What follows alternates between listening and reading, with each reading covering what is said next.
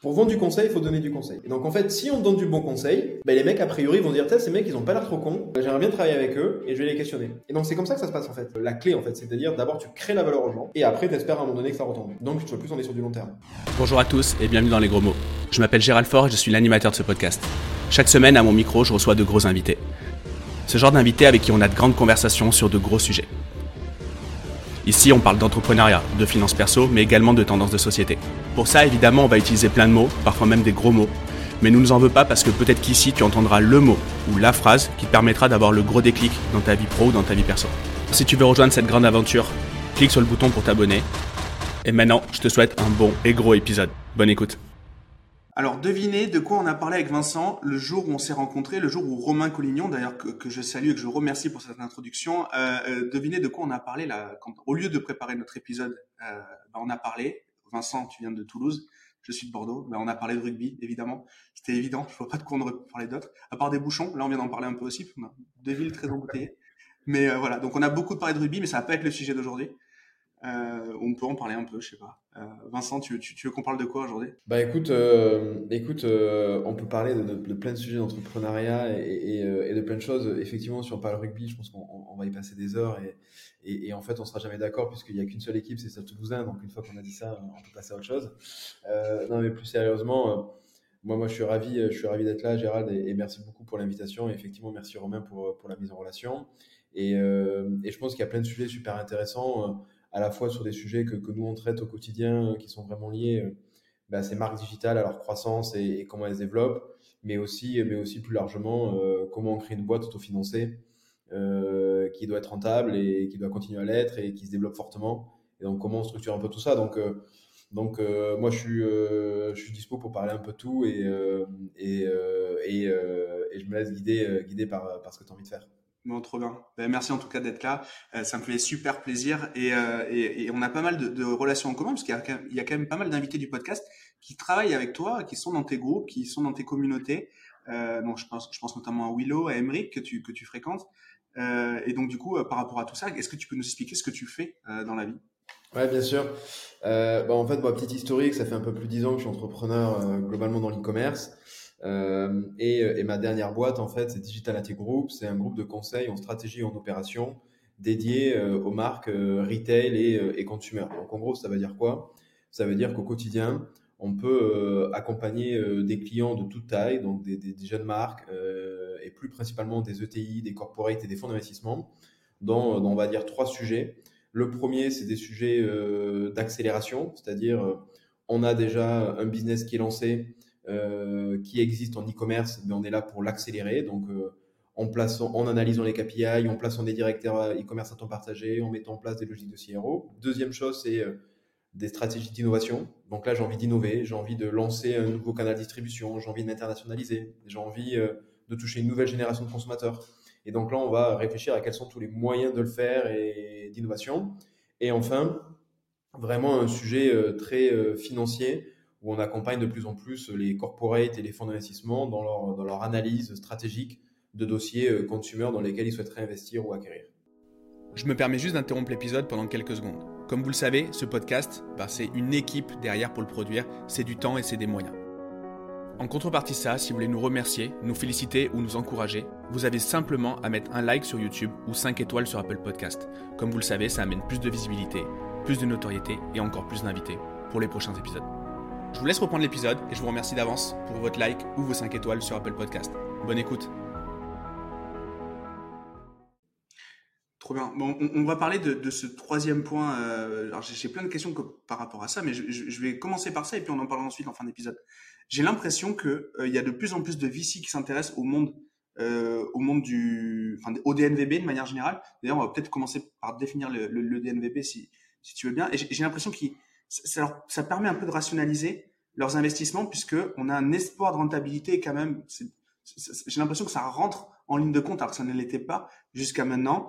Et, euh, que la startup technologique, ben en fait, cet espoir de rentabilité est quand même assez lointain. La DNVB, c'est quand même plus rationnel en termes de, ouais, en termes de profitabilité euh, pure et dure. Ben en fait, je suis d'accord avec toi. Clairement, en fait, euh, le modèle, si on revient sur le modèle de la DNVB, ça veut dire quoi? C'est un acronyme assez insupportable qui veut dire Digital Native Vertical Brand. Donc en gros, ça veut dire quoi? C'est des marques qui historiquement se lançaient exclusivement en e-commerce et utilisaient tous les réseaux sociaux. Dire ça aujourd'hui, c'est un peu désuet, puisqu'en fait, toutes les marques, les marques historiques et les nouvelles marques le font. Donc en fait, ces marques-là ne vont pas se différencier par, par, par le fait d'être digitales, elles vont se différencier sur deux leviers. Le premier, c'est qu'elles restent en grande majorité, une grosse part de leur chiffre d'affaires étant direct to consumer, c'est-à-dire elles vendent directement aux consommateurs. Donc moi, c'est dans ce D, c'est plutôt ça que j'utilise. Et la deuxième chose, c'est la data. C'est que du coup, comme elles vendent directement aux consommateurs, elles ont un volume de data colossal, une relation unique avec le consommateur qui fait ben, que du coup, elles ont, elles ont euh, une, une singularité assez forte. Et donc, une fois qu'on a dit ça, en fait, ces boîtes-là, par définition, en fait, c'est des boîtes qui sont à l'inverse des boîtes tech. Et je vais prendre des exemples très concrets. C'est qu'aujourd'hui, toutes les exits qu'il y a eu en France sur ces boîtes-là, des Jimmy Fairley, euh, des Secrets Loli, des Blissim, des Teddy Bear, euh, c'est euh, des Easy. Donc des marques qui font, qui, qui, quand même dépassent les, les 50, 5, qui sont entre 50 et 100 millions d'euros de chiffre d'affaires. C'est des marques qui l'ont fait auprès de fonds d'investissement, mais pas de fonds d'investissement de croissance à perte, des fonds d'investissement qui investissent sur des marques rentables et donc elles sont valorisées sur un multiple de rentabilité. Donc elles sont pas valorisées sur euh, ah mais tu perds ton argent mais je sais qu'un jour ton multiple de chiffre d'affaires sera non non c'est même pas un multiple de chiffre d'affaires c'est un multiple de rentabilité. Et donc en fait ça veut dire quoi? Ça veut dire qu'effectivement tu as de plus en plus de fonds qui viennent voir ces modèles, mais ce ne sont pas les mêmes fonds que ceux qui investissent en fait dans, dans la tech. Parce qu'en fait, ce n'est pas du tout les mêmes rationnels. Dans la tech, et ça effectivement, ça n'existe pas dans les DNVB, tu ne peux pas avoir chez une DNVB une marque qui, en 4 ans, euh, va faire 300 millions d'euros de CA, parce qu'en fait, il faut qu'elle produise les produits, il faut qu'elle ait le BFR pour le faire. En fait, dans tous les cas, ça n'existe pas et c'est pas possible. Et donc ça, mine de rien, les multiples de valorisation que tu as dans la tech, espérer, parce que c'est toujours pareil, le taux d'échec est beaucoup plus important, mais espérer, euh, on peut pas le retrouver chez les DNVB. En revanche, c'est des marques qui, sur le long cours, donc tu vois, toutes les marques que, je t'ai évoquées tout à l'heure, c'est des marques qui avaient une dizaine d'années. Donc ça ne s'est pas fait euh, tout seul. Mais par contre, c'est des marques qui ont des taux de rentabilité très intéressants quand elles sont bien travaillées et qui ont du coup des super valorisations. Très clair. Et, est-ce que justement dans ces DNVB, euh, tu disais tout à l'heure que l'acronyme du coup c'est vraiment digital, digital natif, mais euh, aujourd'hui ces DNVB, j'en parlais avec Willow, j'en parlais avec avec Emery quand ils sont passés sur le podcast, ils vont pas faire du digital exclusivement en fait. Euh, j'ai l'impression qu'ils se redistribuent. Enfin, ils distribuent. Euh, ils sont pas que sur leur Shopify, quoi. Euh, ils, vont distribuer de manière traditionnelle. Ils se rapprochent de quelque chose de traditionnel, j'ai l'impression. Mais tu vois, c'est exactement, c'est super intéressant. Tu vois, là, on publie ce matin, au moment où on se parle, en tout cas, alors peut-être pas au moment où on publiera, publiera le podcast, au moment où on se parle, le baromètre 2023 des DNVB françaises.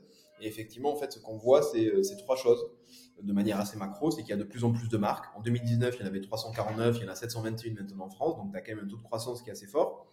C'est des marques qui font euh, qui ont une croissance de chiffre d'affaires qui est supérieure en fait à la croissance marché euh, historique. Donc tu vois, c'est des marques qui euh, lors du Covid faisaient 70% de croissance alors que le marché faisait plus 1%. Et l'an dernier, le marché fait moins 8 et ils font ils font plus plus 20. Donc c'est quand même des marques qui surperforment. Et le troisième point, c'est qu'en fait, le modèle des marques historiques et des DNVB convergent. C'est-à-dire que les marques historiques se sont lancées exclusivement sur le retail et commencent à avoir une poids d'e-commerce de plus en plus importante. Et les marques DNVB se sont lancées exclusivement en e-commerce. Et aujourd'hui, tu as 30% de leur chiffre d'affaires, déclaratif en tout cas, qui est fait en retail, en physique.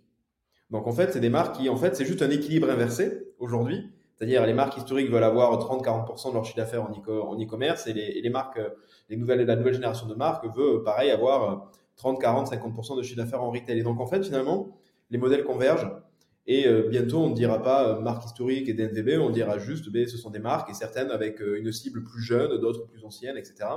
Mais globalement, effectivement, les modèles convergent assez fortement en ce moment. Bien. Alors déjà, je tiens à m'excuser, je, dois avoir un enterrement à côté de chez moi, j'ai l'église qui fait que sonner. Je ne sais pas si ça s'entend au micro. C'est le charme de mon village d'avoir l'église, mais du coup, quand on tourne des podcasts, c'est pas idéal. Donc désolé si vous entendez ça. J'essaie de, me, de couper mon micro quand, quand je suis pas en train d'intervenir. du coup, c'est très clair, merci. Et donc du coup, comment tu définis justement une marque en DNVB parce que tu nous dis 349 puis 700 et quelques. C'est quoi pour toi les critères euh, qui, que, euh, pour entrer dans ce scope-là? Ben, c'est un super bon point parce qu'en fait, effectivement, euh, il y a 10 ans, 5 ans, c'était très facile de les, de les, de les, de les classifier puisqu'en fait, c'était des marques, comme leur nom l'indique, exclusivement e-commerce. En fait, aujourd'hui, on peut pas les classifier de manière si, on va dire, simple. Et donc, en fait, moi, ce que j'ai tendance à dire, c'est que euh, il faut prendre le côté digital natif, c'est-à-dire que c'est des marques qui vont, tous les cas, vont naître en e-commerce et qui vont avoir une, un poids d'e-commerce beaucoup plus fort que les marques traditionnelles et qui du coup vont aussi, en grande majorité, nous aujourd'hui, tu vois, la, cible moyenne des 720, 20, la cible moyenne des clients des 721 DNVB en France, c'est 33 ans. Donc en fait, c'est des marques qui sont créées par des millennials et qui sont aussi vendues à des, à millennials. Donc en fait, c'est pour ça que globalement, ces marques-là, maintenant, moi je les appelle de moins en moins DNVB ou, ou En fait, c'est juste la nouvelle génération de marques qui utilisent les nouveaux codes euh, d'aujourd'hui. Et d'ailleurs, un chiffre qui, je trouve, d'un point de vue société, est super intéressant c'est que aujourd'hui, 48% des CEO de DNVB sont des femmes et 75% des équipes d'associés sont composées de femmes. Et ça, je trouve que c'est un élément extrêmement important parce que ça montre une chose très claire, c'est que finalement, ces DNVB-là, sur l'aspect euh, entrepreneurial et, euh, et, répartition hommes et femmes entre associés, sur euh, finalement le côté euh, production. C'est des marques qui sont beaucoup plus engagées d'un point de vue éco-responsable. C'est des marques qui produisent beaucoup plus localement. Sur le fait qu'elles sont distribuées en e-commerce, sur le fait qu'elles utilisent tous les nouveaux outils digitaux. En fait, c'est juste des marques qui, utilisent, qui, sont d'une nouvelle génération. C'est une nouvelle génération d'entrepreneurs qui utilisent les nouveaux codes euh, qui, et qui, du coup, par définition, sont en capacité de faire des choses que les marques historiques ne peuvent pas faire, comme de la précommande, comme inclure leur communauté dans la création de produits, etc., etc. Et donc, en fait, elles ne sont plus définies de manière si basique, ça serait faux de le dire, euh, mais par contre, elles ont des critères distincts, distincts assez forts. Ça, me parle ce que tu dis parce que la semaine dernière, j'ai enregistré avec euh, Sixtine euh, Moulet-Berthaud du, du, Crayon. Et on faisait un épisode sur justement l'entrepreneuriat féminin et on se pose la question au moment de savoir est-ce qu'il y a des business qui ressemblent plus aux femmes, qui sont plus à destination des, des entrepreneurs femmes. Et on n'avait pas eu vraiment de réponse à ça. Et donc, du coup, bah, tu viens de la donner. C'est comme si on avait une extension de cet épisode. C'est hyper intéressant. Euh, du coup, merci pour ça. Et, du coup, euh, ok, très bien. Et euh, c'est très français. C'est, est-ce que tu vois euh, dans ton étude, euh, est-ce, est-ce que tu compares avec d'autres d'autres cultures, d'autres peut-être les Américains, parce qu'on parle toujours des Américains quand on parle d'entrepreneuriat. ils sont comment par rapport à tout ça? Bah alors en fait, il faut euh, clairement le, le, le, modèle et le nom, il a été inventé par Andy Doon, qui est le fondateur de Bonobos euh, aux US. Et donc en fait, tu as aujourd'hui, comme dans la tech, finalement, beaucoup de DNVB qui euh, qui en fait sont inspirés de modèles de modèles US, mais pas que. Euh, et donc en fait, clairement, ce, phénomène-là de nouvelle génération de marques, en fait, il est clairement pas français. Il est clairement pas qu'américain. On en a au Canada, il y en a en Autriche, il y en a au Portugal, il y en a en Espagne, il y en a partout les, différences que l'on voit, c'est euh, notamment dans la répartition de catégories de ces marques-là qui sont lancées. Typiquement en France, les poids les plus importants quand tu fais la répartition de ces marques-là, ça va être l'habillement, la joaillerie et la beauté, qui sont des marques, enfin des secteurs qui historiquement, notamment si on prend le luxe, euh, sur lequel la France est très forte. Et donc en fait, c'est ça qui est assez intéressant, c'est qu'on va voir, typiquement aux US, tu as beaucoup de marques de sport, de DNVB de sport qui arrivent à percer on n'en voit aucune en France, en tout cas qui arrive vraiment à dépasser des gros volumes, encore en tout cas. Et donc vraiment, c'est ça plutôt la, distinction que l'on voit, c'est leurs clés de succès sont sensiblement les mêmes. En revanche, euh, les catégories de répartition en fonction des pays sont, différentes par finalement, euh, on va dire, la, culture historique du pays et, qui, est associée, et aussi les capacités de production.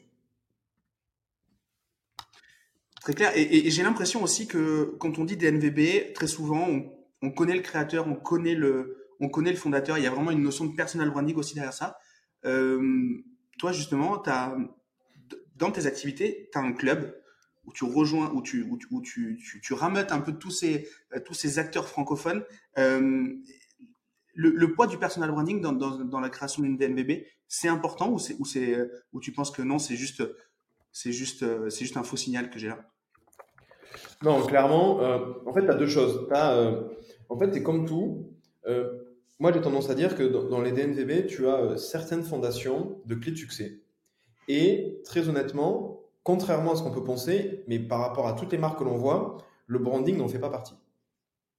En fait, le branding est euh, quelque chose qui va accélérer la marque, qui va l'aider à l'accompagner, qui peut être un hack, comme d'ailleurs euh, la personnification de la marque. On le voit notamment sur des marques comme Emery que tu as reçu de 900 Care, comme Justin Hutto de Respire, des marques qui sont très mises en avant et très personnifiées. Mais à l'inverse, on a des marques qui cartonnent et euh, on ne connaît même pas les fondateurs et, euh, et ça marche très bien. Hmm. Donc en fait, tu as vraiment les deux. Et nous, dans, dans, les clés de succès de ces marques-là, très souvent, ce n'est clairement pas un point que l'on met en avant, euh, parce que c'est aussi, c'est aussi en fait une dépendance. C'est-à-dire aujourd'hui, et j'espère qu'il leur arrivera rien, mais quelqu'un, quelque chose arrive à Emery, quelque chose arrive à Justine, quelque chose arrive à Guillaume, si français, mais le poids de la marque, par définition, perd de la valeur parce que le nom est associé à la marque. Leur nom est associé à la marque. et donc c'est un hack de croissance, mais ce n'est pas une clé de réussite. Je, distingue en fait les fondations qui font qu'une marque peut performer, VS les euh, actions tactiques que l'on peut prendre pour y arriver. Et effectivement, par exemple, dans le cas de Justine Hutto, qui a vraiment été la première, en tout cas, à, le craquer sur LinkedIn au départ, euh, c'est extraordinaire et c'est un hack extraordinaire. Et, franchement, euh, beaucoup de gens ont essayé de les copier et personne n'a réussi à faire aussi bien qu'eux. Donc, donc, franchement, c'est un truc de fou. En revanche, ce n'est pas ça qui fait la fondation d'une marque. Vraiment. Euh, et, donc, en fait, euh, c'est souvent ce qu'on nous demande, ce qu'on nous pose comme question, mais euh, quel est l'impact? Et nous, quand on fait, notamment quand on analyse la marque pour des fonds d'investissement, ils vont nous dire, mais quel est le poids de risque sur la notoriété des fondateurs liés à la marque? Et parce qu'en fait, c'est un vrai sujet. Mmh. c'est un vrai sujet. Quand tu investis dans une marque où 80% du trafic vient du réseau social ou de la mise en avant du ou des fondateurs, bah, il y a un sujet. C'est-à-dire que déjà, euh, si par malheur tu veux virer le fondateur, bah, tu perds 80% de la, valeur. du coup, tu le fais pas. Est-ce que justement, pour, pour une marque qui veut exit ou qui veut faire rentrer un fonds, tu conseilles de mettre euh, d'y aller mollo euh, Tu lui dis, ok, très bien. Par contre, incarne un peu moins ta marque. Est-ce que tu peux lui demander de changer quelques points, toi, dans, enfin, lui demander, lui conseiller, du coup, c'est ton marque? Enfin, c'est ton. Ouais, effectivement, après, c'est pas, c'est pas ma marque. Moi, ce que je considère, c'est que l'entrepreneur, sauf, en fait, tu as deux façons. Tu as les fondations de la marque et après les opérations tactiques. Si, pour X ou Y raison, tu es influenceur, ou tu ne l'es pas, mais le mets, c'est parce qu'au départ, Justine, je crois qu'elle avait 15-20 000 abonnés sur Instagram. Enfin, je veux dire, euh, ça, ne, ça ne devait pas avoir autant d'impact que ça a eu. Euh, et donc, si tu penses que tu peux avoir un hack très court terme, utilise-le à 200%. En revanche, sur le long terme, nous, ce qu'on conseille, c'est que les fondateurs soient mis en avant, mais de manière authentique. Ça veut dire quoi? Ça veut dire que sur le site, ils expliquent leur marque, leurs produits, ça veut dire que tu as des vidéos réseaux sociaux où effectivement ils vont aller dans les usines, ils vont parler au client, ils vont l'expliquer. Mais c'est une très grande différence de faire ça. Donc tu mets un peu en avant ta marque en étant expert que en fait euh, ta marque c'est toi. Hmm. Il y a des marques qui vont tellement loin qu'en fait euh, la, personne elle est sur les PLV, elle est, euh, elle est sur les fiches, elle est sur les packaging.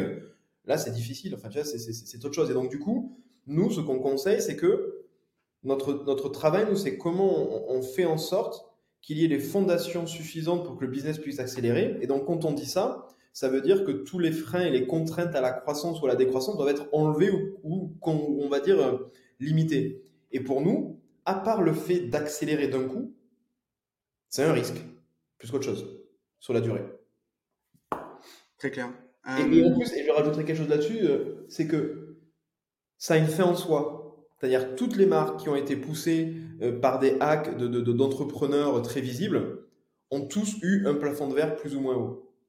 Parce qu'en fait, à la fin des fins, comme tout influenceur, ben en fait, euh, ta portée, elle est limitée. Elle a beau grossir, ben à un moment donné, ton message, euh, les gens l'ont vu. et donc, en fait, c'est ta marque qui doit se renouveler, c'est ta marque qui doit exister, ce n'est pas toi. Et, et trop lier une marque à son fondateur ou à sa fondatrice, aussi du coup d'un point de vue valorisation, d'un point de vue de branding, d'un point de vue de plein de choses. C'est un hack extraordinaire au départ, mais qui doit être euh, dérisqué très rapidement. Le sujet, je trouve, il est vraiment, euh, il est vraiment qu'en fait, au début, tu ne vois que le positif.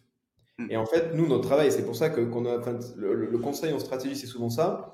C'est euh, et c'est pour ça que parfois on, est des gens pas toujours très sympas. C'est qu'en fait, notre travail, en fait, c'est c'est pas juste de dire ce qui va bien aujourd'hui, mais c'est surtout de dire ce qui ne va pas et quels sont les risques, euh, quels sont les risques associés dans les 12-24 euh, prochains mois. Quoi. Mm.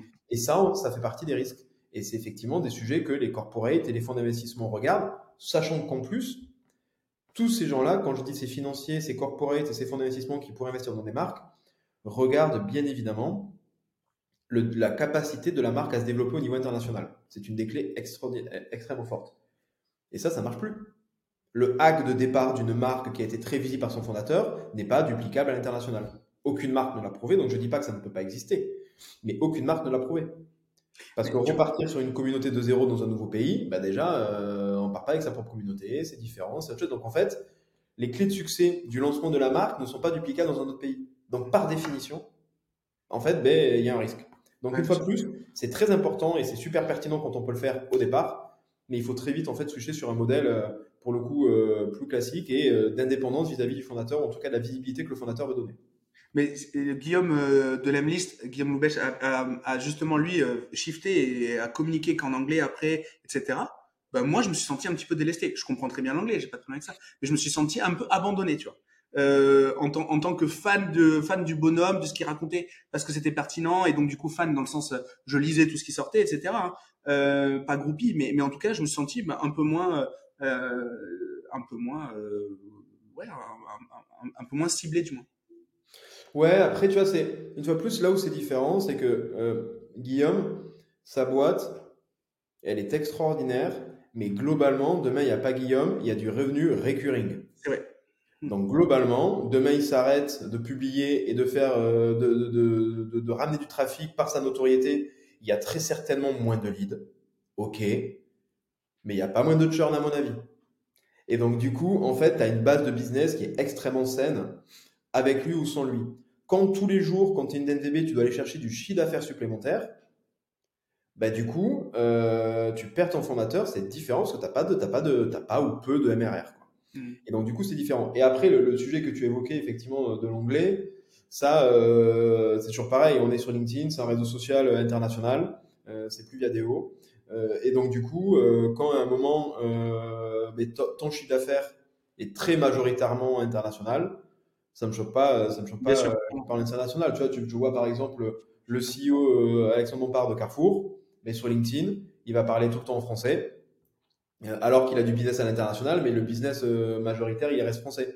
Euh, et, et à l'inverse, tu as d'autres patrons qui ont un business plus international et qui parlent en anglais. Donc, je pense que tout ça, dans tous les cas, je pense qu'il y a peu de gens qui le font juste par kiff, ils le font par intérêt business. Et donc, du coup, ton intérêt business, moi, si DNG faisait 90% du CA aux US ou en Angleterre, je peux te dire, je ferais tout en anglais avec mon accent toulousain. Et ça passerait, tu vois. Là, aujourd'hui, c'est pas le cas. Donc, du coup, ben, je suis tout en français. Mmh, très clair on, a beaucoup parlé de, ton, sujet, de ce que tu traites au quotidien, mais du coup, comment tu le traites? Parce que tu as plusieurs, y a plusieurs, euh, il y a plusieurs activités dans ton activité. Euh, tout à l'heure, j'abordais euh, brièvement le, club. et en fait, ce que j'ai adoré dans, l'épisode que tu as fait avec Romain, c'est ce côté où tu t'identifies un vrai pain point dans, dans la création d'une boîte de conseil. Et du coup, tu décides vraiment d'en faire un, euh, de travailler ça. J'ai adoré. Et donc, est-ce que tu peux nous expliquer un petit peu cette histoire, ton, ton, ressenti de manque de réseau au moment où tu as lancé le truc? Comment tu as identifié ça Et, et, est-ce que l'idée du club, elle t'est venue de suite? Comment Ce qui m'intéressait, c'est d'avoir ton cheminement pour créer un truc comme ça que je trouve brillant en fait.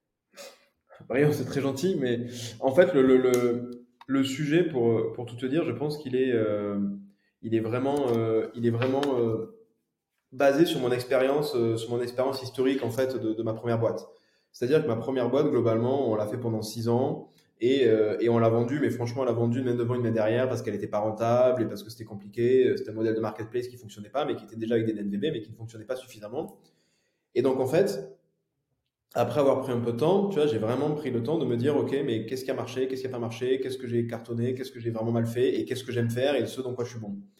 Et en fait, à la fin, il en est résulté plusieurs choses. Déjà, j'avais pas envie d'avoir une dépendance à des investisseurs. Euh, et donc, du coup, j'avais envie de créer une boîte rentable, quitte à ce qu'elle soit plus lente et plus petite. Euh, deuxièmement, euh, j'avais pas envie, tu vois, quand, quand tu es une marketplace, je trouve que tu as très peu, en tout cas dans mon cas, j'avais très peu, je maîtrisais très peu la chaîne de valeur. C'est-à-dire la tech, je l'avais pas en interne, les réseaux sociaux d'acquisition, c'est pas moi. Enfin, tu peux les gérer, mais en vrai, ils changent l'algo, t'es mort. La logistique, c'était les tes marques qui envoient le produit, qui le gèrent. Donc en fait, dans la chaîne de valeur, tu n'avais pas grand-chose. Donc je voulais quelque chose que je maîtrisais beaucoup plus. Et donc le conseil, effectivement, ben, bah, tu recrutes tes collaborateurs, tu les formes. Donc déjà, euh, sur tout ce que tu délivres toi, tu le maîtrises. Euh, et après, tes clients, ben, quand ça fonctionne bien, tu peux même les choisir. Donc pareil, tu choisis, euh, tu choisis qui travaille. Donc en fait, tu maîtrises une grosse partie de la chaîne de valeur. Et enfin, au départ, j'avais recruté que des juniors. Et du coup, que des gens à qui je devais apprendre plein de choses euh, que moi-même je ne savais pas. Et, et donc en fait, là, je me suis promis que les premières années de ma prochaine boîte, toute la rentabilité serait investie sur des profils A-player, plus seniors, dès le départ et qui du coup sont meilleurs que moi sur euh, la plupart des sujets. Et donc en fait, c'est ce que j'ai fait. C'est-à-dire, et c'est effectivement ce que j'évoquais un petit peu avec Romain, c'est que comment, dès le départ, Et d'ailleurs, le, livre de Netflix sur la, gestion RH, je trouve, est, est super intéressant là-dessus. C'est en fait les A-players, mais du coup, mais, amènent d'autres A-players et, et, en fait, permet de scaler beaucoup plus fortement. Donc en fait, au départ, on n'était pas beaucoup, mais chaque collaborateur qui rentrait, et j'ai commencé par des gens qui avaient entre 30 et 40 ans, méga solide, donc y avait mon âge ou plus, parce que j'ai vieilli entre temps, euh, mais surtout qui avait euh, une expérience soit humaine, soit technique, soit sectorielle, euh, beaucoup plus riche que moi et qui était meilleur que moi. Et donc en fait, moi, mon taf au quotidien, ce n'est pas de les manager, c'est de leur donner les outils qui leur permettent de performer et de, de se développer et de s'éclater. Donc en fait, la relation est totalement inversée. Et je pense que c'est l'une des clés qui fait que DNG, pour le moment, continue de croître. Euh, alors après, tu as d'autres euh, emmerdements parce que euh, gérer un pool d'associés, c'est pas évident. Mais ça, c'est l'une des clés, c'est l'une des clés majeures. Juste avant de parler de, tes associés, il y a tu mets le point sur un truc là, ça vient de, enfin, je, je, viens de comprendre un truc. On se bourre le, le, chou sur la marque employeur euh, de, à, chercher, à chercher des, des, des, des, des trucs, des trucs, voilà, des, trucs de ouf. Alors que tu l'as dit, le meilleur façon d'avoir des players, c'est déjà déjà d'en avoir. Et donc du coup, euh, en fait, et en fait, les gens qui sont dans ta boîte te permettent de recruter euh, des gens qui les, à qui ils ressemblent. En fait, c'est un petit peu ça, ce que j'entends. Et en fait, c'est toujours pareil, c'est que euh, c'est en fait surtout dans notre métier, mais je pense que de manière globale, c'est assez lié. C'est-à-dire que et attention, je fais quand même, je, je veux dire un truc, c'est on recherche des players, mais qui ont deux choses, et tout le monde doit avoir ça chez DNG. Un, un savoir-être qui nous correspond. On recrute en premier lieu sur un savoir-être. Et ça ne veut pas dire que le nôtre est bon, ça veut dire juste qu'on en a une, qu'on a une culture, qu'on a des valeurs. On n'est pas obligé de les aimer, mais en tout cas, il faut y adhérer. Sinon, ça fonctionne pas et ça va typiquement, je dis un tout tout con, mais moi, euh, les mecs qui euh, sont brillants mais qui font la gueule toute la journée, euh, je peux pas, ça, ça, marche pas. Quoi. Donc, tu vois, donc, il faut des gens souriants, qui ont envie de bosser, et voilà. Et deuxièmement, c'est qu'il y a une cour d'apprentissage extraordinaire. Dans nos métiers, tu arrives en étant une star, six mois après, potentiellement, tout ce que tu savais, tu es un expert de TikTok. TikTok est interdit par les autorités gouvernementales, tu sers à rien.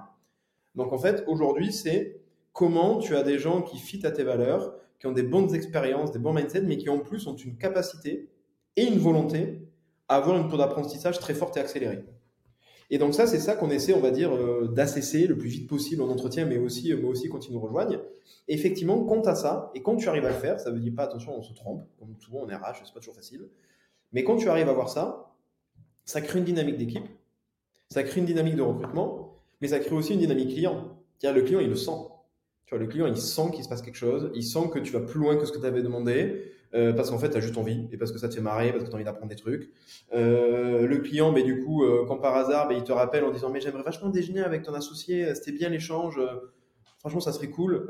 et, tu vois, et, en fait, il faut créer ça, mais pour créer ça, il faut créer de la confiance. il faut pas micromanager, il faut même pas presque manager, en fait. Il faut créer un cadre qui permette à ces gens de s'éclater. Quand, quand dans, ton, dans, ta première expérience, tu disais euh, que tu étais plutôt habitué à, collaborer avec des juniors. Quand tu donc identifies le fait qu'en fait ce sera pas le ce sera pas la c'est pas la team que tu as envie d'avoir et qui pourra te permettre d'avoir la boîte que tu veux. Mais par contre du coup euh, du coup tu dois aussi apprendre toi à gérer à gérer ce à gérer ce nouveau public qui tu le dis de tes mots tu les recrutes parce qu'ils sont meilleurs que toi. Du coup euh, tout ça ok maintenant mais tu t'en es rendu compte comment? Ça a été dans T'avais déjà des skills de management ou, comment t'as appris tout ça?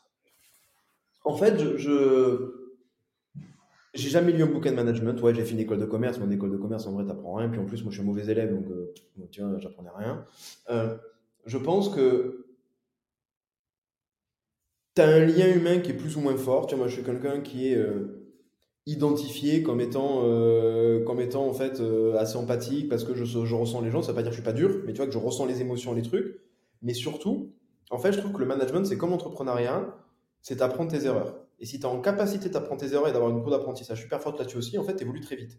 Donc moi, j'ai pas des techniques de management. Par contre, mais depuis ma première boîte, et ça a été dur la première boîte parce que franchement, quand tu recrutes des mecs qui ont 2-3 ans de plus que toi, parce que ma boîte, j'avais 22 ans quand je l'ai créée, ou qui ont ton âge, en vrai, euh, c'est chaud. Là maintenant, euh, il paraît que j'ai 35 ans, mais il paraît que j'en fais 45, donc c'est peut-être plus facile, tu vois.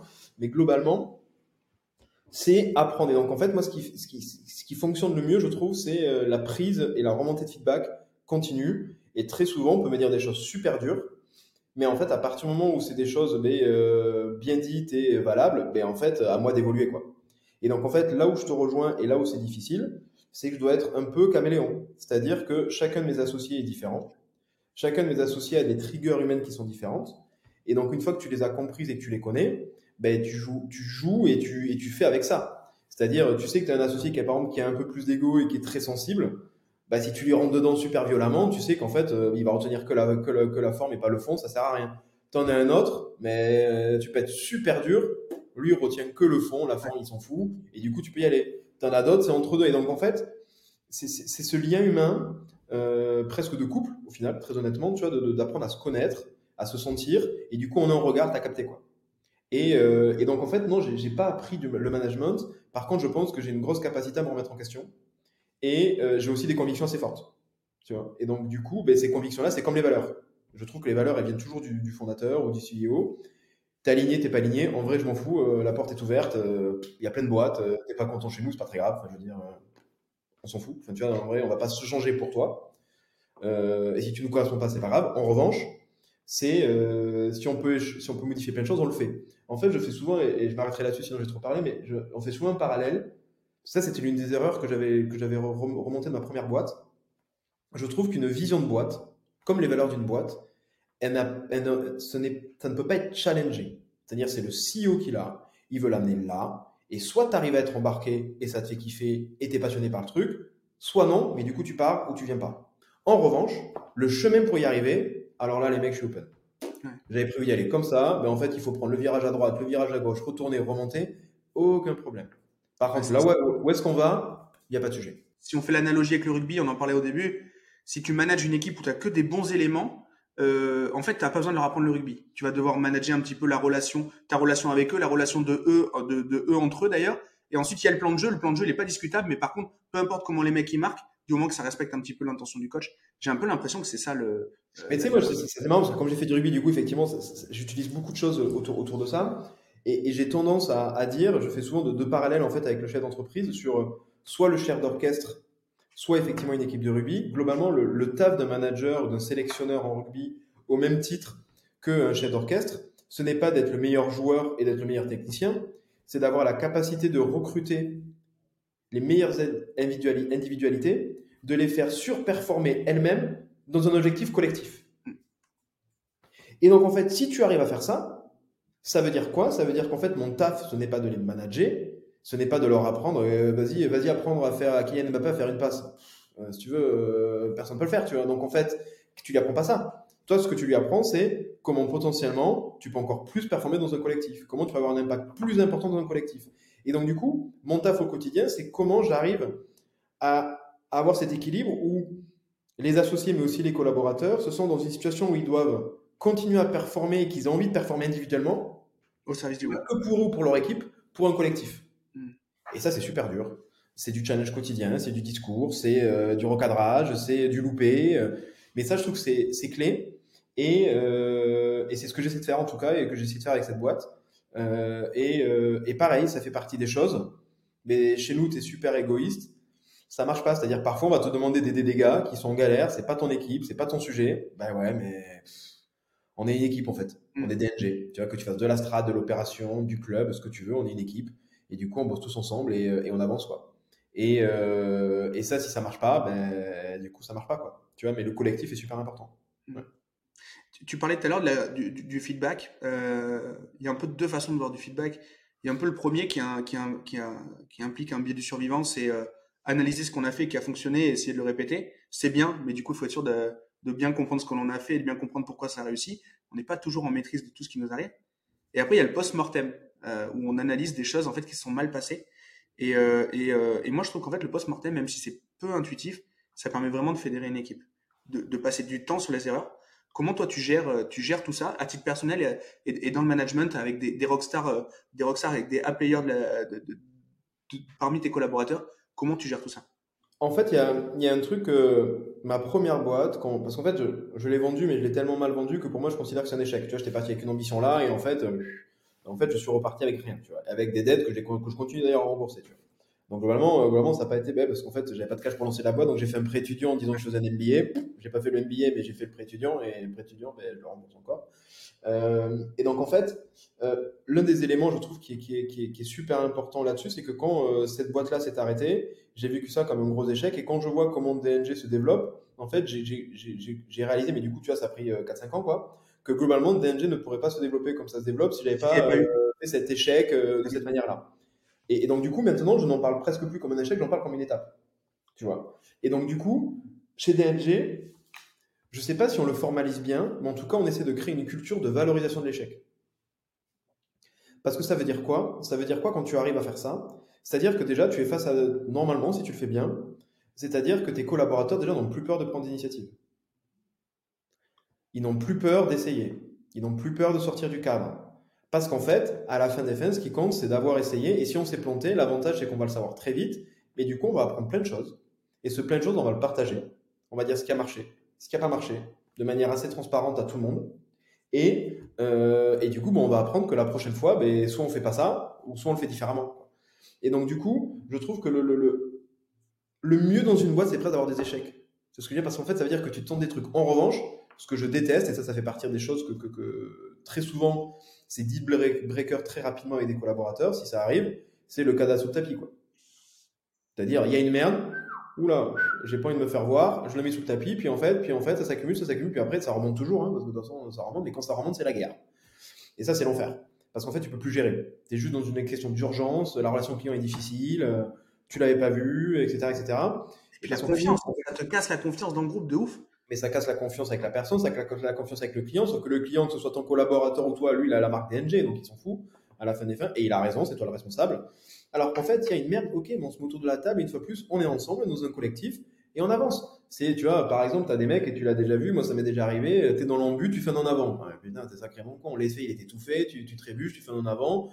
Ben, tu as deux façons de faire, c'est soit tes mecs ils t'insultent, ils te tapent dessus, et du coup, ben, tu peux être sûr que la prochaine fois, tu vas même pas vouloir prendre le ballon parce qu'en fait, tu vas avoir peur de faire une erreur, ou ils t'encouragent, et la prochaine fois, pour eux, tu vas avoir envie de le faire. Tu vois. Mais là, c'est la même chose, en fait. C'est, c'est, euh, on met pas de cadavre sur le tapis, euh, on dit qu'on va, qu'on ça va, on dit qu'on ça va pas, et on valorise quand on se chie, parce que quand on se chie, ça veut dire qu'on a pris l'initiative, et moi je trouve ça génial. Trop bien. Et du coup, j'avais une question concernant euh, le monde du conseil et le, monde des agences de manière générale. ça n'est pas la même chose, mais, en, tout cas, j'avais une question. Quel est le plus gros asset d'une boîte de conseil Est-ce que c'est ses sales? Est-ce que c'est ses clients? Est-ce que c'est ses compétences? Est-ce que c'est un mélange de tout? Toi, tu vois ça comment? Si tu avais euh, vraiment, si tu dois identifier le, donc le, le, point où il y a le plus de valeur pour définir asset. Bah, en fait, je vais te dire un mot, mais qui est un sous-jacent de plein de choses. En conseil, notamment en conseil, euh, et c'est quand même différent de l'agence, mais en conseil en strat, c'est une chose, c'est la crédibilité. C'est uniquement ça. Et la crédibilité, tu l'as comment Et c'est là où tu déclines, tu vois. Tu l'as par tes références historiques. Donc, du coup, tu sais que tu as travaillé sur des sujets spécifiques, avec des clients spécifiques, sur des problématiques spécifiques, véritables. Donc, tu peux prouver, je l'ai fait. Deuxièmement, c'est on va dire, un peu comme une marque, c'est un peu ton e-réputation qui, euh, dans les cocktails ou en déjeuner, euh, dit J'ai entendu parler d'Engie, ils sont super, bosse avec eux, c'est génial, et ça, mais c'est de haleine. Et troisièmement, c'est tes équipes. C'est-à-dire, est-ce que les mecs que tu mets face aux clients sont crédibles? Et donc, en fait, ce n'est que de la crédibilité. Que de la crédibilité, euh, une boîte de conseil. et c'est pour ça que c'est des boîtes qui, parfois, regarde par exemple McKinsey en ce moment, ça ne veut pas dire qu'ils ont perdu leur crédibilité, mais ils ont quand même perdu une grosse partie des marchés publics bah, c'était quand même euh, plusieurs centaines de millions d'euros. Donc globalement, ça a des impacts énormes. Tu vois, aujourd'hui, quand on travaille avec des fonds d'investissement, on travaille sur des sujets confidentiels, même au sein de la boîte.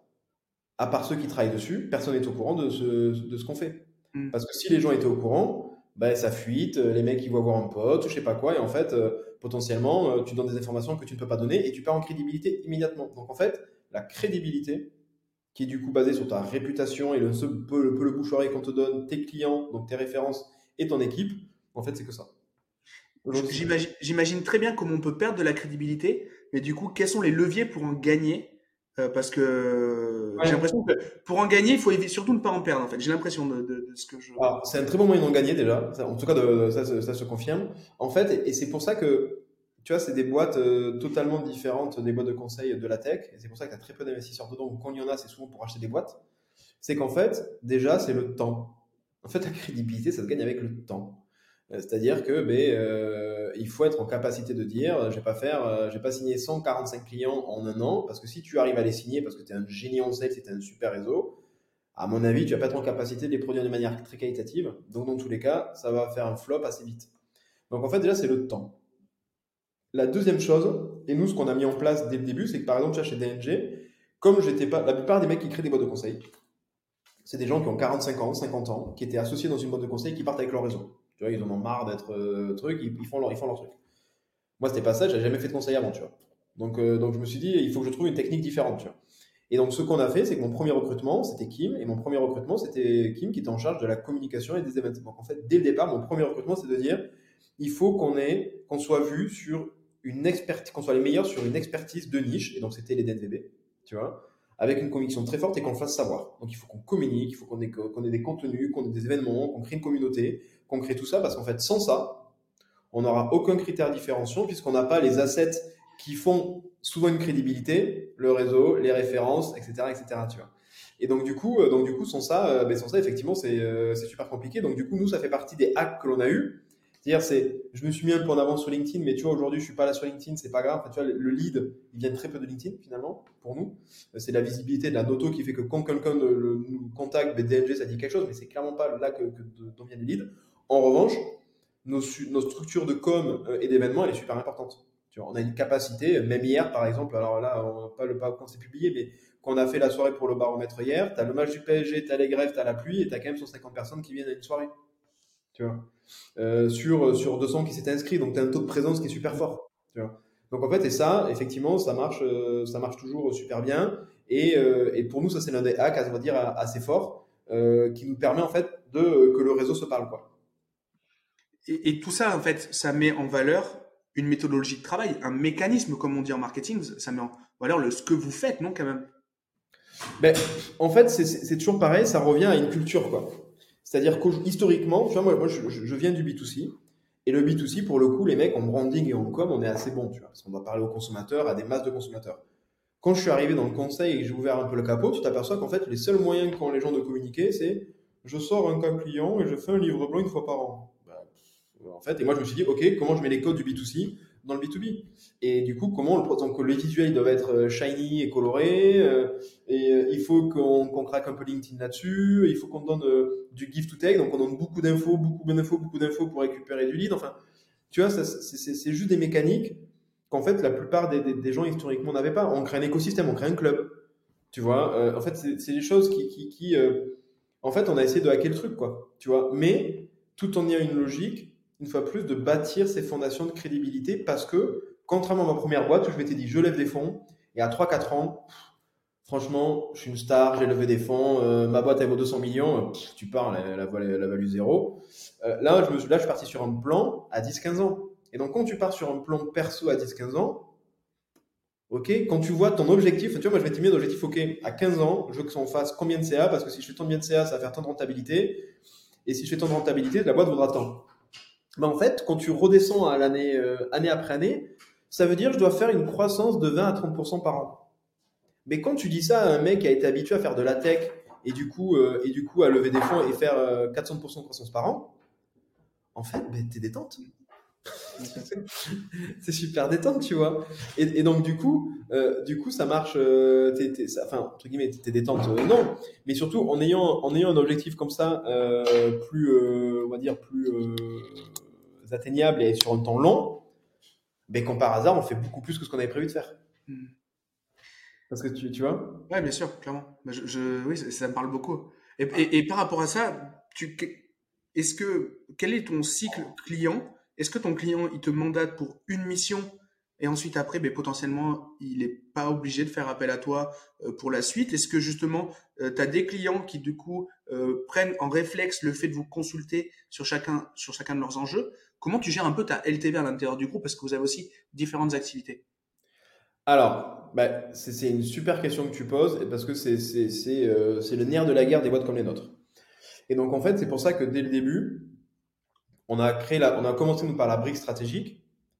Et après, on a créé le club pour créer cet écosystème. Et après, on a créé la brique, la brique opérationnelle qui nous permet du coup soit de faire de la stratégie et après d'accompagner la mise en place opérationnelle, soit de rentrer par de l'opérationnel et d'avoir des besoins de stratégie. Donc, on a essayé d'essayer à notre petite échelle de dire quand on rentre quelque part, ah, il faut qu'il se passe quelque chose et qu'on peut peut pas partir tout le temps. Donc, il faut, euh, faut qu'on fasse ça.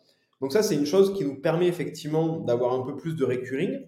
En revanche, et ce qui est très compliqué euh, pour euh, des boîtes de notre taille en conseil, c'est que il faut avoir en tête que la plupart des grosses boîtes de conseil, quand je dis les grosses, c'est celles qui font plusieurs centaines de millions ou milliards. Donc c'est des très grosses boîtes. Comment elles fonctionnent? Elles ont des contrats cadres. Dans des grosses boîtes euh, CAC 40, SB 120, chez lesquelles elles sont référencées.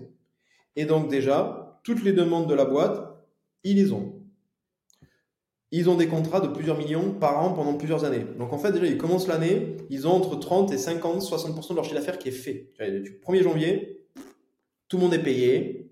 Hmm. Maintenant, on va aller chercher la rentabilité. C'est pas le même stress. Ouais, c'est clair. L'énergie, c'est pas la même. ça, c'est sûr. Nous, c'est pas le cas encore. Tu vois, on commence à avoir de plus en plus de contrats récurrents, mais on est vraiment dans une logique. Et comme en plus, on est dans une logique de croissance assez forte, mais du coup, tu as, toujours ce, euh, cette schizophrénie dans nos métiers. Je dois être en capacité de signer un client alors que j'ai pas les équipes pour le, pour, le produire et j'être en capacité de recruter des collaborateurs alors que j'ai pas forcément les clients pour le faire bosser. Tu es obligé d'être schizophrène. Sinon, tu c'est l'œuf et la poule tous les jours. Tout le temps. Et sinon, tu ne grossis pas. Et donc, en fait, parce que là, typiquement, aujourd'hui, on a un peu sous-staffé, enfin, on n'a on a pas assez recruté, mais tu vois, euh, on me dit non à 2-3 euh, missions par semaine parce qu'on n'a pas assez staffé le mec, et en vrai, c'est chiant. Tu vois. Hmm. Et en même temps, on veut, si, on, si, on dit tout le temps oui, ben en fait, le client va pas être content et donc on, on retrouve la crédibilité. Et du coup, vraiment, notre sujet, c'est ça. C'est comment quand on, c'est déjà rentrer sur des plus gros comptes. Parce que quand tu rentres sur des comptes euh, plus petits, c'est-à-dire moins de 10, 15, 20 millions, tu es sur des premiers contrats qui sont plus petits, mais surtout avec une, une espérance de gain futur qui est plus petite qu'un grand groupe, bien évidemment. Alors par contre, ceux-là, tu peux les signer en deux semaines. Mais les autres, ils prennent plus de temps. Mais quand tu es bon, potentiellement, c'est plusieurs centaines ou plusieurs millions d'euros, euh, millions d'euros dans, dans, la durée. C'est pour ça que dans tous les cas, c'est des business de temps long, de relations humaines, de travail, etc. Par contre, c'est le nerf de la guerre et c'est super dur. Et euh, j'ai rarement une visibilité de chiffre d'affaires garantie euh, à plus de 2-3 mois. Quoi. Ouais. Donc en fait, c'est tout le temps dans une recherche de business. Tu vois, j'ai, tu vois, la date, tu vois, on est quoi on est, on est début mars, je dois avoir 30-40% de mon CA annuel qui est sécurisé. Mais c'est pas du tout 100% ou 65%. T'es pas en avance, t'es pas en retard, t'es pile poil, euh, t'es pile poil. Ouais, on peut le voir comme ça. Mais à l'inverse, comme je recrute pas mal, mais du coup, en fait, il faut que tu vois, tu vois, c'est ça. Donc en fait, la, la, la difficulté, elle est là-dessus. Et du coup, elle est aussi dans le financement, parce qu'en fait, euh, parce qu'en fait, quand tu euh, recrutes des collaborateurs, mais en fait, euh, par définition, tu les formes, donc ils sont pas staffés immédiatement. Donc en fait, tu as un collaborateur qui arrive, qui, si en plus tu es un recruteur ou un chasseur à payer, tu vas le payer 2-3 mois avant qu'il soit, qu'il commence à générer de l'argent, entre guillemets, pour la société, et tes clients te paient entre 2, 3, 4 mois, quoi. Donc, en fait, tu as un écart de 6, 7 mois de trésorerie, et quand tu es autofinancé, euh, ben, c'est chaud, quoi. C'est un peu tendu, et donc, effectivement, oui, ça fait partie des, des sujets de complexité dans nos métiers, euh, de savoir comment équilibrer le sales et, euh, et, euh, et le RH. Et le meilleur moyen d'y arriver, c'est d'avoir des contrats long terme, avec des plus gros comptes, tu sais que tu vas être payé, tu sais que ça va bien se passer et tu sais que tu as un potentiel de développement de business assez fort. En revanche, c'est lent et c'est difficile, notamment pour des boîtes comme nous. Hmm. Est-ce que justement, être en, étant en contact de, financiers, de VC, de, de, fonds euh, au quotidien, bah, tu n'es pas tenté quand même de lever pour, euh, pour DNG De lever pas du tout. Pas du tout. Pas du tout. Ok. Parce que c'est quoi ton expérience passée vraiment, pas du tout, parce qu'en fait, j'ai découvert quelque chose que je connaissais pas, parce que j'avais jamais eu une boîte rentable. C'est qu'en fait, quand tu as une rentabilité, mais quand par hasard, en fait, tu as plein de financements que tu ne pensais pas possible et qui existent. C'est-à-dire qu'aujourd'hui, euh, ben, j'ai des euh, lignes de découvert euh, colossales, j'ai des prêts à des super taux que je peux faire très facilement, parce que je suis rentable, et donc du coup, tous les ans, mes capitaux propres augmentent. Et donc, en fait, une fois que tu t'es dit ça, bah, ben, en fait, en fait c'est juste, une fois plus, ça prend du temps. on en voit bien ça. Tu vois, pareil, tu travailles avec des gros clients. Tu travailles par exemple, euh, tu vois, on a travaillé avec Danone. Tu travailles avec Danone, je peux te garantir que tu vas demander de la facturage pour être payé euh, dès que la facture est éditée. Comme par hasard, alors oui, tu perds 2-3 points sur ta facture. Mais comme dans ta croissance, 2-3 points, tu préfères les perdre, mais avoir ta, ton cash immédiatement, mais tu le fais. Mais quand tu travailles avec des plus petites sociétés, les sociétés de facturage ne te, ne, ne te financent pas. donc en fait, tout est lié plus tu as des plus gros clients, plus ton business est sécurisé et plus tu peux te développer et plus en plus ton, ta question de cash euh, euh, est, résolue rapidement. Ah, c'est hyper vertueux. Euh, j'ai une dernière question. Est-ce que tu peux nous expliquer comment, justement, ton, groupe, comment tu l'animes et comment il sert les intérêts de ta boîte de conseil? Parce que je trouve que c'est pareil, c'est brillant comme idée, de, comme idée de rassembler tes clients. Il y a beaucoup de gens qui veulent cloisonner, surtout pas que les clients discutent entre eux ou les opportunités de business. Je parle de clients, mais euh, du coup, euh, vous n'êtes pas là-dedans, vous les mettez tous au même endroit, au même moment et vous les faites discuter de leur, de leur industrie. Quoi. Ben en fait, nous déjà, on, a la chance de travailler sur des secteurs assez confidentiels. Donc généralement, un client face à un autre client va lui dire s'ils sont contents ou pas contents, mais va jamais vraiment lui dire ce qu'on a fait. Parce qu'en fait, euh, les sujets sont souvent confidentiels euh, et donc du coup, ils ne vont pas se le dire. Donc en fait, c'est pas ah mais toi, ton agence d'acquisition, euh, elle te prend combien de pourcentage et toi non, nous c'est pas ça. Donc en fait, très généralement, les sujets sont, sont, sont, tout le temps, très régulièrement en fait personnalisés. C'est en fonction d'un besoin précis, d'un staffing précis. Donc en fait, il y a très peu de comparaisons généralement que tu, que tu peux avoir. Donc déjà, il n'y a pas de problème. Et puis même si il parlait de prix, moi, je, en fait, euh, je m'en fiche. Tu vois, c'est pas grave. Nous, on délivre de la valeur. On vend pas un prix. On vend de la valeur. Ouais, bien sûr. En fait, euh, si tu as envie d'avoir accès à cette valeur, euh, aux références que l'on a travaillées, aux données que l'on a, à nos collaborateurs, ben, dans tous les cas, il y a un prix. T'es pas content, es pas, tu veux pas. C'est pas grave. On, travaille ensemble dans six mois, dans un an. Enfin, il n'y a pas de problématique. Donc, en fait, nous, on est plutôt dans une logique de dire que typiquement la soirée qu'on a eue hier, tu avais des fonds d'investissement, des corporates, des DNVB mais en fait, tu as eu des gens qui euh, d'habitude se parlent pas du tout et là se sont parlés, ont créé du réseau. Euh, et, euh, et, ça, c'est et ça, c'est ça, c'est extraordinaire en fait. Tu vois, ça, c'est extraordinaire de voir ça et, et de le développer. Et, et, du coup, les gens, quand ils rentrent dans ton groupe, ils sont déjà clients. pas du tout. Comment ça se passe? Non, non, pas du tout. C'est-à-dire qu'en fait, le but, c'est on essaie, et c'est ça aussi qui crée une certaine schizophrénie, c'est qu'en fait, on a deux choses. C'est dans tout ce qu'on anime autour du club, il est primordial pour nous que l'intérêt du club et des membres du club qui ne sont pas forcément des clients soit bon. Donc, ils viennent là pour apprendre des choses, pour faire du réseau. Et dans le lot, ben, si on arrive à identifier des besoins et qu'on arrive potentiellement à leur vendre des missions, tant mieux. Mais la vocation du club et de notre écosystème, elle n'est pas de vendre des missions en interne, elle est de leur apporter de la valeur. Et donc, en fait, c'est toujours cette, cette crête à ses limites. C'est-à-dire que si on est trop pushy en sales, on va très certainement plus vendre mais les mecs vont se barrer parce qu'ils vont se dire que c'est qu'un outil commercial. Et si on n'apporte pas du tout euh, et qu'on vend pas du tout, mais pour le coup, euh, on met quand même beaucoup d'efforts euh, pour pas vendre. Et donc en fait, ce qu'on fait, c'est qu'il y a une règle, mais pour nous, qu'on s'applique à nous, mais aussi à tous nos partenaires qui sont dans ce réseau et qui interviennent. On ne fait jamais de démo, de démo produit, on ne fait jamais de démo client. On apporte avec des études, on crée de la valeur.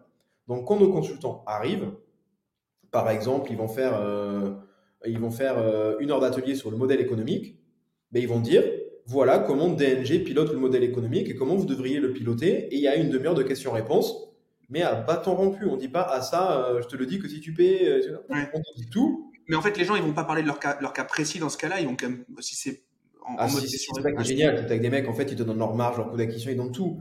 Ils donnent tout parce qu'en fait, ils sont dans un environnement de confiance. Et donc, nous, en fait, ce qu'on part du principe, c'est pour vendre du conseil, il faut donner du conseil. Ça, c'est simple. Et donc, en fait, si on donne du bon conseil, ben, les mecs, a priori, vont dire ces mecs, ils ont pas l'air trop cons. Euh, J'aimerais bien travailler avec eux et je vais les questionner. Et donc, c'est comme ça que ça se passe, en fait. Tu vois Mais si on arrive en disant alors, DNG, ça fait ça, ça, ça, ça, ça, et ça, j'aimerais te le vendre, ben, en fait, les mecs, ils viennent plus jamais. Ça marche pas. Donc, en fait, c'est ça, on essaie vraiment d'avoir cette, cette distinction très forte euh, qui, on l'espère, marche bien. Euh, parfois, on doit se louper, très certainement. En tout cas, on essaie, on essaie que ça fonctionne. Et, euh, et voilà, effectivement, euh, la clé, en fait, c'est-à-dire d'abord, tu crées la valeur aux gens et après, tu espères à un moment donné que ça retombe. Donc, tu vois plus, on est sur du long terme. Trop bien, trop bien, trop bien. Du coup, qu'est-ce qu'on peut, euh, qu'est-ce qu'on peut vous souhaiter pour, euh, pour la suite? C'est quoi les prochaines, euh, les prochaines étapes Bah écoute, de, de, survivre à ces aléas économiques que l'on ne maîtrise pas, que l'on n'anticipe pas et que l'on subit tous. Donc j'espère que au global, la consommation va être plus durable, mais va continuer quand même à performer et du coup qu'on va, que nos marques vont continuer euh, à faire du business parce que si elles font du business, a priori, euh, elles auront besoin de nous. Donc, euh, donc en fait, que tout est lié. et donc, globalement, ce que je peux me souhaiter et nous souhaiter, c'est qu'on soit en bonne santé et qu'il n'y ait rien qui nous tombe de plus sur la tranche parce qu'il y en a déjà pas mal. Donc, et, si on a ça, a priori, on va s'en sortir. Tu trop bien. Du coup, maintenant, si on veut bah, suivre ton, ton travail, euh, est-ce que tu donc déjà, si euh, le, est-ce que vous avez communiqué sur le, le bilan, euh, enfin le, le votre analyse 2023 Est-ce que c'est quelque chose de public? Ouais, c'est quelque chose de public. Il faut juste parce qu'on n'est pas trop idiot de donner son donner son email, mais effectivement, ouais, c'est public. Et donc en fait, là globalement, c'est assez simple. Si vous voulez nous avoir un peu plus d'infos sur nous, vous allez sur digitalnativegroup.com. ou sur LinkedIn, Vincent Redrado, ou pareil, Digital Group sur LinkedIn. Et là, vous avez toutes les informations de qui on est, ce qu'on fait. si vous voulez rentrer en contact avec moi, mais soit directement sur le site ou sur LinkedIn, n'hésitez pas. Et, et, et, on pourra échanger. Et dans tous les cas, l'avantage de notre réseau, c'est qu'il y a plein de choses qu'on ne sait pas faire. Mais quand on ne sait pas faire, généralement, avec notre réseau, on connaît des gens qui savent faire. Et donc, du coup, on vous met en relation, bien évidemment, euh, quand on ne peut pas intervenir ou qu'on ne sait pas, euh, avec des gens qui, qui, sont sachants et qui peuvent vous aider. Trop bien. C'est noté, on mettra tous les liens et j'ai hâte de lire. Je, je, mettrai mon email euh, pour, pour recevoir ce, guide, ce guide de 2023. Merci beaucoup, Vincent. C'était vraiment un, plaisir. J'espère que les gens qui ont écouté le podcast ont autant apprécié que moi. J'ai appris plein de choses. Donc, je suis, je suis très content. Je commence très bien la journée. merci beaucoup pour ton invitation. C'était un bonheur et à très bientôt. À bientôt, ciao ciao. Ça y est, l'épisode est terminé. Si tu es encore là, c'est que l'échange avec mon invité t'a certainement plu. Et la meilleure façon de le remercier, de me remercier, c'est de nous mettre un like ou un commentaire sur YouTube, ainsi que 5 étoiles sur Apple Podcast. Comme je te l'ai déjà dit, ça nous amène de la notoriété et ça nous permet d'avoir encore plus d'invités toutes les semaines à te proposer. N'hésite pas à me suivre et à me contacter sur les réseaux sociaux, je réponds à tous les messages et je suis à ta disposition si tu veux discuter des différents sujets du podcast. J'ai plus qu'à te remercier pour ta fidélité. C'était Gérald. Bonne semaine.